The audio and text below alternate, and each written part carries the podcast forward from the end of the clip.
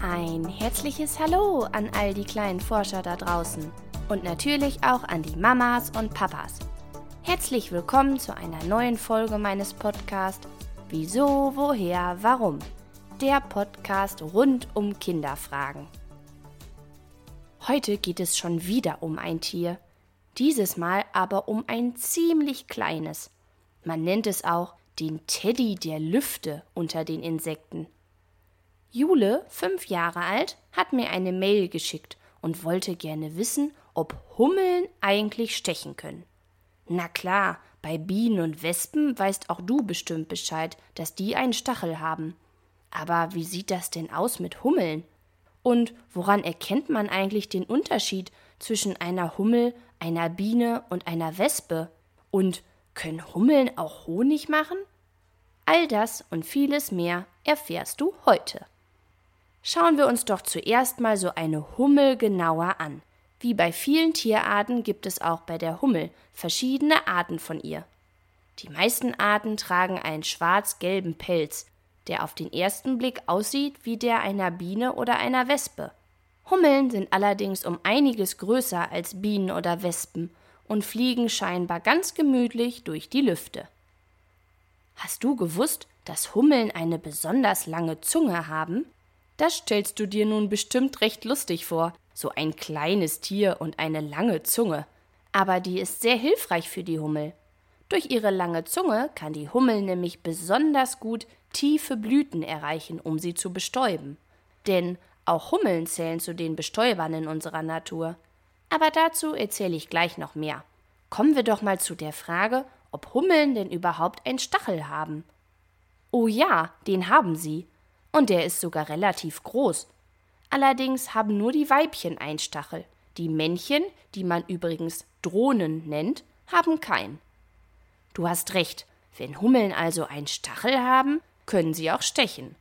Anders als bei Bienen, die nur einmal zustechen können, weil dann ihr Stachel in der Haut von uns hängen bleibt, können Hummeln sogar mehrmals in ihrem Leben stechen.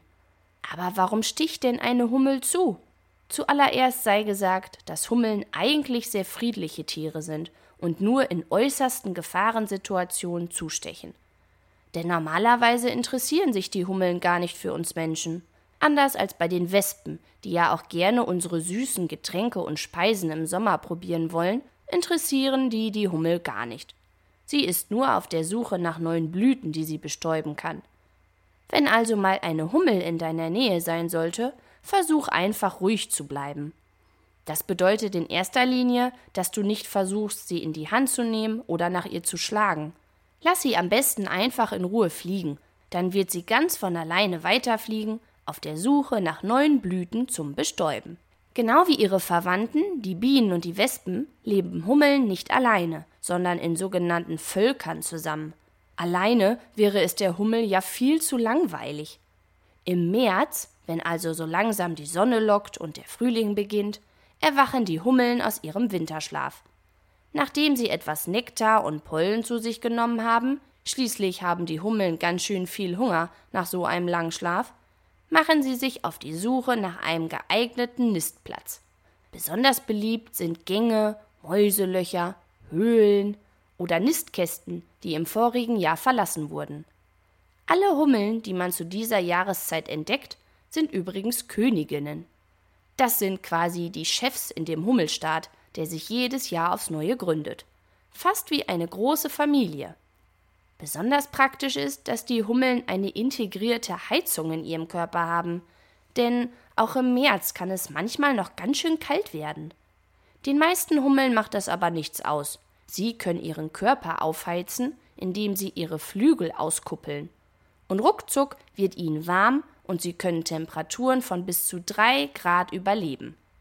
Außerdem hilft natürlich noch ihr dichtes Haarkleid, das zusätzlich schön warm hält. Kennst du den Spruch fleißiges Bienchen? Das sagt man, wenn jemand besonders fleißig ist, denn auch Bienen sind sehr fleißige Tiere und können jede Menge Blüten bestäuben. Ein Bienenvolk kann an einem Tag etwa drei Millionen Obstblüten bestäuben. Ganz schön viel. Aber wusstest du, dass Hummeln sogar noch fleißiger sind? Sie schaffen die zwölffache Menge an Nektar zu sammeln, als ihre Verwandten die Bienen. Das liegt auch daran, dass Hummeln abends noch fliegen, wenn die Bienen schon Feierabend gemacht haben. Also eigentlich müsste man fleißige Hummel sagen.